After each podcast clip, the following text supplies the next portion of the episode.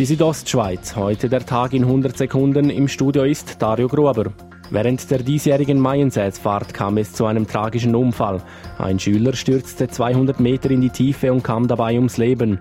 Ob dadurch die über 160-jährige Tradition vor dem Aussteht, dazu der Chur Stadtrat Patrick de Giacomi.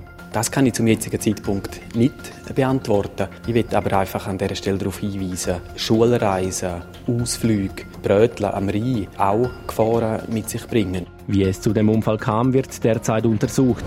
Die Kantonspolizei will fit werden für die Zukunft. Dafür überprüft sie Organisation und Aufgaben innerhalb des Polizeikorps. Mediensprecher Roman Rüegg. Zusammenfassend geht es um eine Erhöhung von der Polizeipräsenz, eine daraus resultierende Erhöhung von der Sicherheit für die Bevölkerung und Gäste sowie um eine Steigerung von der Arbeitsplatzattraktivität. Die Überprüfung der internen Optimierungen bei der Polizei befindet sich in der Projektphase und ist somit noch nicht abschließend definiert. Zum Sport Eishockey. Das Teilnehmerfeld des diesjährigen Spengler Cups in Davos ist komplett. Der finnische Traditionsclub TPS Turku ist als letztes Team der Einladung zum 93. Spengler Cup gefolgt.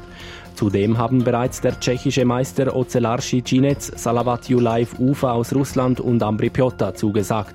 Gesetzt ist der Gastgeber HC Davos sowie das Team Kanada. Ins Ausland. Die Tage von Sebastian Kurz sind gezählt. Das österreichische Parlament hat den Bundeskanzler und mit ihm seine ganze Regierung abgewählt. Der Misstrauensantrag der SPÖ fand im Nationalrat mit der Unterstützung der FPÖ eine Mehrheit. Hintergrund des Misstrauensantrags ist die Affäre um das Ibiza-Video, das den FPÖ-Vizekanzler Heinz-Christian Strache zu Fall gebracht hatte. Die Südostschweiz, heute der Tag in 100 Sekunden, auch als Podcast erhältlich.